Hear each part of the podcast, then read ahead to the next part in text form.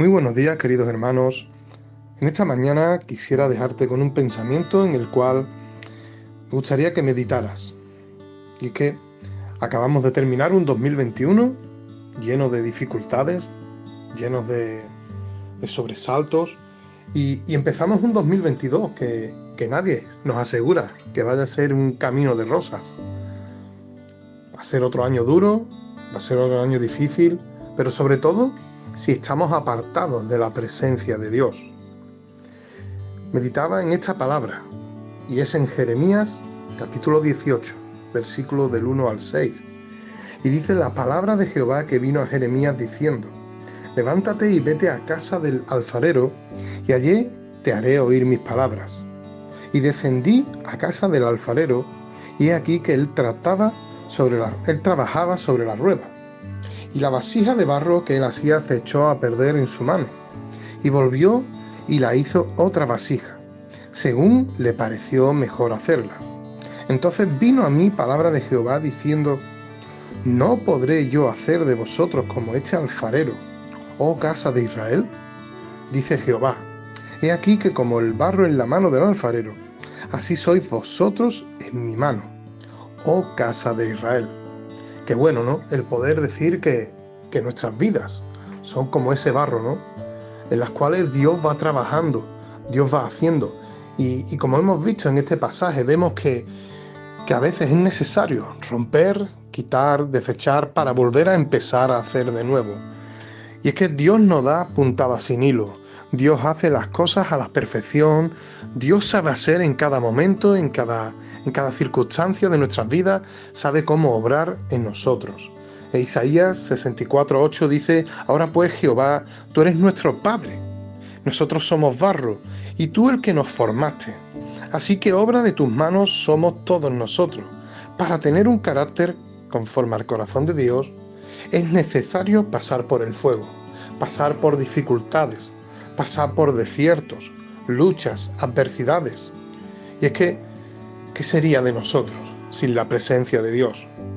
Queremos forjarnos, queremos ser buenas personas, queremos ser más como Jesús. Aún recuerdo de pequeño cuando quería imitar a mis artistas, por así decirlo, a esas personas en las cuales me, llegaban ¿no? y, me llenaban incluso de pequeño, de joven. Eh, músicos, eh, cantantes o incluso como quería copiar e imitar a, deportistas, ¿no? Eh, jugar más como ellos, más parecido hacia ellos, ¿no? Pero ahora, ahora que, uno ha crecido, ahora que uno es diferente ya, eh, ¿qué queremos ser? la mejor respuesta no puede ser otra que, que tener un corazón moldeable, un corazón donde Jesús pueda entrar, donde Jesús pueda obrar, donde Jesús pueda sacar aquello que verdaderamente pues, pues no nos viene nada bien, ¿no? Sacar toda la ira, todo el rencor, todo aquello que, pueda apartarnos, ¿no? De la presencia de Dios, ¿no? Segunda de Corintios 4:7 dice que tenemos este tesoro en vasos de barro, para que la excelencia del poder sea de Dios y no de nosotros. Y es que es necesario el desierto, hermano, pues, puesto que si no hay lucha, no hay victoria. Y déjame dejarte con algo que verdaderamente este año que hemos empezado debemos de despojarnos, debemos de desechar de nuestras vidas, ¿no? Y es la desobediencia, el corazón endurecido, el no escuchar la voz de Dios, el pecado, evidentemente, puesto que nos aparta de Dios, la amargura, la idolatría, pero sobre todo la falta de arrepentimiento. Jesús sigue siendo ese Dios que, que quiere obrar un año más en nuestras vidas. Jesús quiere ser ese alfarero que quiere darnos una forma a cada uno de, diferente manera, pero Él quiere seguir siendo ese mismo Dios que, que rescató nuestras vidas para no dejarnos ahora en cualquier lugar, sino para ponerlo en un sitio adecuado donde podamos predicar el Evangelio, donde podamos llevar el Evangelio a personas que aún a día de hoy no conocen.